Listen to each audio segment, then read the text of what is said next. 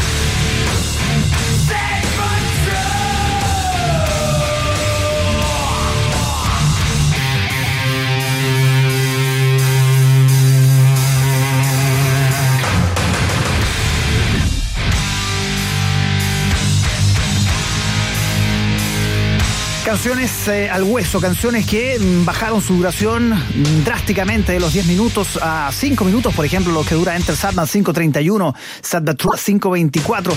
Canciones que van em, a, a, partir de riffs que la banda venía creando y masticando los últimos años después de esa larga gira que significó el eh, Unjustice for All. Pero en qué estaba cada uno de los músicos, es importante repasar. Kirk Hammett, por ejemplo, para este disco se inspiró muchísimo en una de sus grandes influencias, que es Jimi Hendrix. Por eso hay un uso del guagua que es eh, muchísimo más eh, intenso que en discos anteriores. Eh, fraseos, tal vez sacrificó algo de rapidez por más sentimiento, es lo que planteaba Kirk Hammett en las entrevistas en esos años. Y James Hetfield también configura un modo de cantar que ya venía eh, madurando desde los discos anteriores, muy distinto a ese, tono un poco más agudo, más chillón, si tú quieres, del Kill Em All o del Ride the Lightning. Es, es una voz más gruesa, es una voz más contundente, donde James Hetfield también muestra una madurez distinta como, como vocalista y también como guitarrista y compositor principalmente. Fueron sesiones difíciles, decíamos, no fue fácil grabar este disco, fueron nueve meses intensos y Bob Rock los impulsó a una cosa que no estaban acostumbrados. Eh, como eran temas tan eh, precisos, eh, tan técnicos los anteriores, la banda estaba acostumbrada a grabarlas por parte, por secciones, por pedazos de canción. Y esta vez Bob Rock les dijo, no señores, vamos a grabar de una sola vez todas las tomas que sean necesarias. Hubo canciones como Sad But True o Holier Than Thou que viene ahora, que fueron, fue necesario grabarlas 40, 50 veces hasta que Bob Rock quedó conforme con el sonido de la banda un sonido más grueso, un sonido con más bajos, después de las críticas que recibió el Unjustice for All, donde claro, eh, ya se transformó prácticamente en un chiste. El bajo de Jason Newsted no se escucha. En este disco sí se escucha, tiene más fuerza, tiene más potencia, hay más presencia del bajo y eso tiene que ver también con este concepto de sonido que fue creando Bob Rock. Escuchamos dos cortes eh, más del álbum negro, escuchamos a esta hora Holier Than the Hour y The Unforgiven, una canción que, ojo, James Hetfield compuso inspirado en una canción pop, una canción de Chris Isaac. Escuchamos a Metallica especial, 30 años del álbum negro.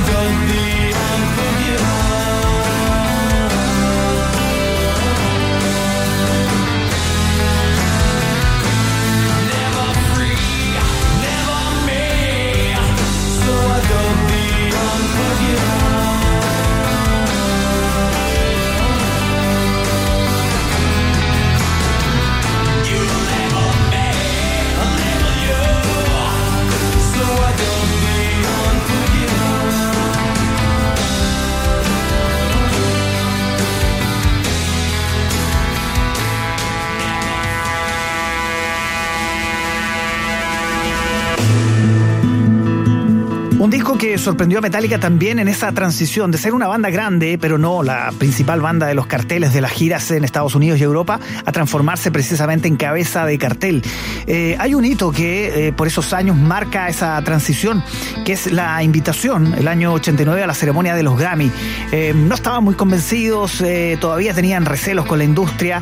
Era una banda que venía, claro, del underground, del thrash metal de California, de San Francisco, y tenía todo tipo de prejuicios con este tipo de, ceremonias. Claro, el primer acercamiento no fue, no fue positivo para Metallica, de hecho no ganaron ese trofeo como mejor actuación hard rock y metal del 89.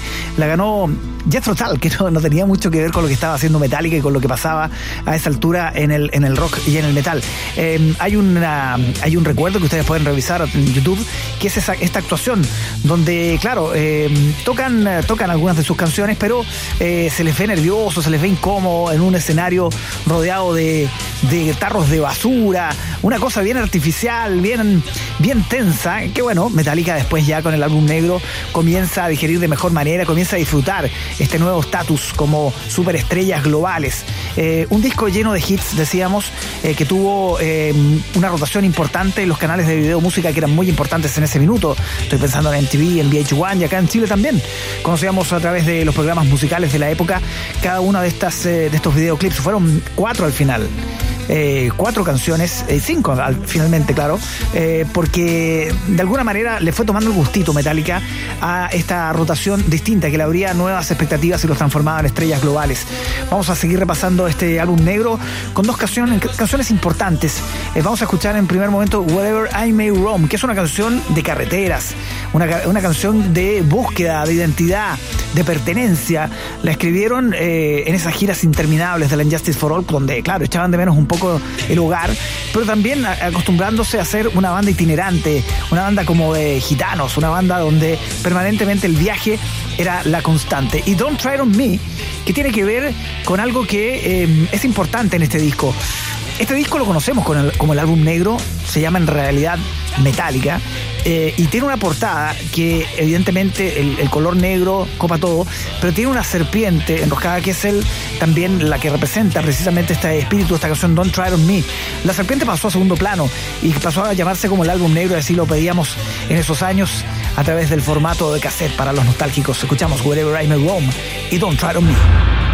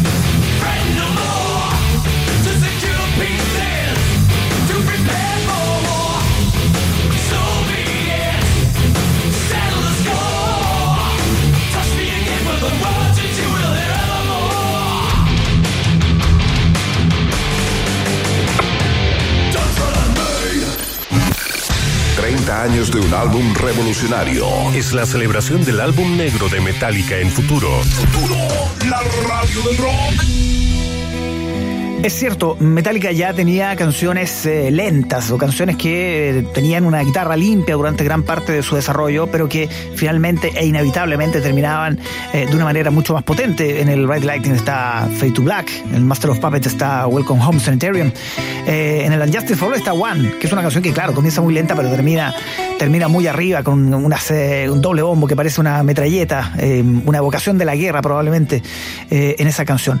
Pero en, en este disco, el álbum negro eh, las baladas, las power ballads, si, tú quieres, las canciones lentas, las canciones con guitarras limpias, alcanzan una dimensión distinta, se les da una importancia eh, diferente, más, más relevante. Eh, es ahí donde Bob Rock, el productor, tiene, un, tiene una importancia fundamental.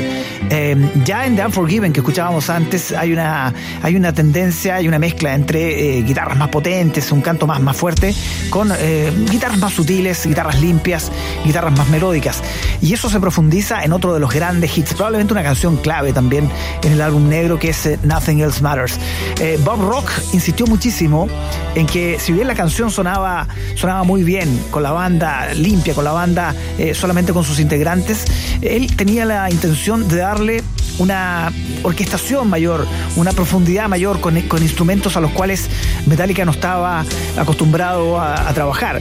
Y es ahí donde surge el contacto con Michael Kamen, que es un compositor, un orquestador muy conocido en Estados Unidos y en Europa, que trabajó precisamente para esta canción imprimiéndole, claro, una solemnidad, una majestuosidad muchísimo más profunda. Es importante ese lazo porque Michael Kamen también eh, trabajó con Metallica eh, posteriormente en esos discos eh, S M, que ya son definitivamente sinfónicos. le tomó el gusto Metallica probablemente y este fue el punto de inflexión en Nothing Else Matters. Una canción que da cuenta también de esta vocación nueva, esta vocación de estadios, una vocación popular, una vocación de tener canciones que podían sonar en la radio en cualquier minuto. decía Bob Rock y el staff de Metallica antes de grabar el álbum negro que antes de esto, Metallica sonaba en 10 radios de Estados Unidos. Sonaba muy poquito, un, circuito muy acotado. Y después de esto ya fue global.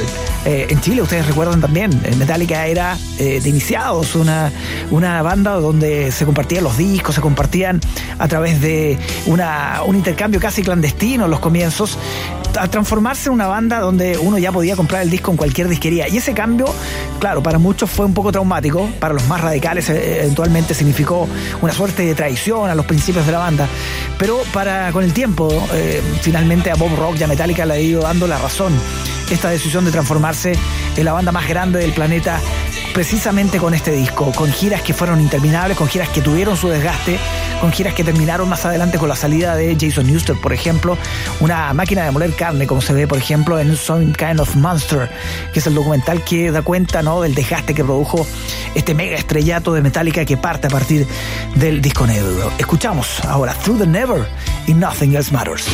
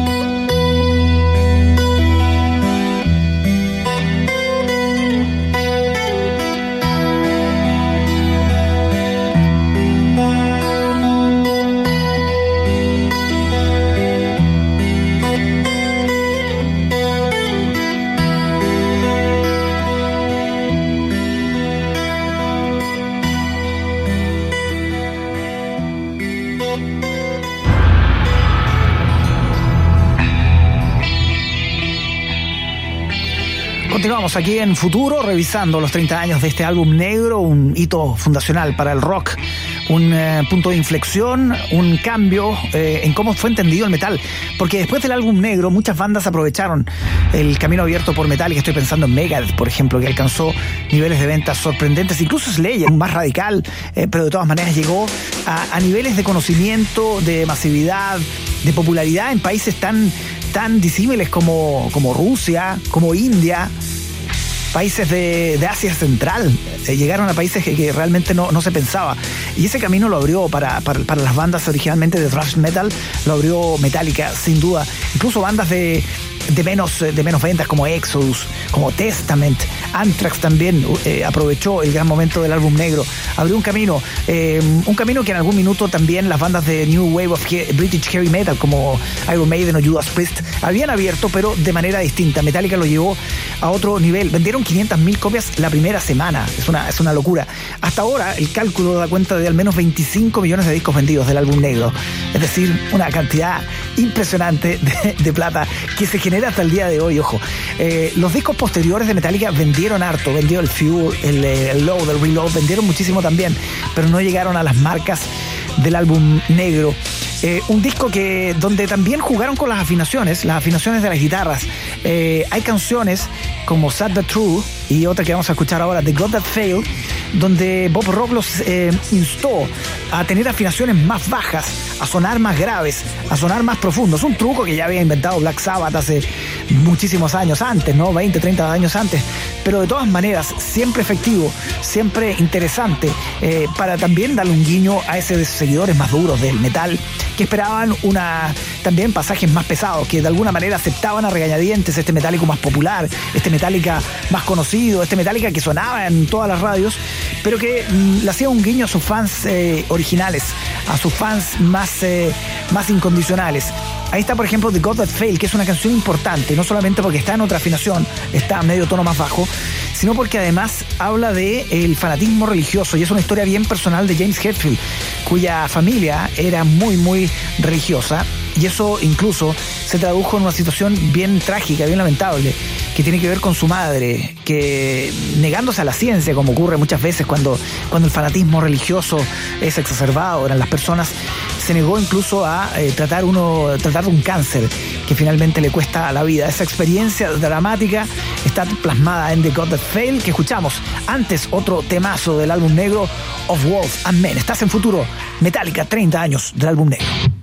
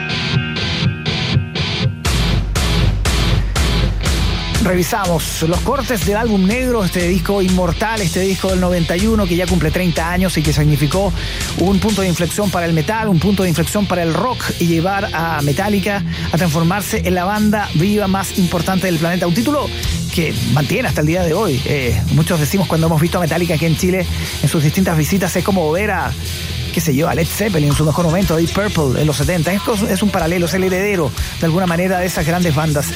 Un disco controvertido, si tú quieres, un disco que eh, divide aguas, un disco que para muchos significó dejar de escuchar o decir hasta acá nomás llegó con Metallica para cierto público, pero para un público mucho, mucho más amplio significó abrirse a sonidos más pesados. La crítica especializada, que generalmente miraba con desdén, con distancia a las bandas metaleras en general, pero en particular a las bandas más extremas, definitivamente se rindió ante este álbum negro que marcaba eh, una madurez, un sonido distinto y una, y una voluntad de trascender y llegar a otros públicos.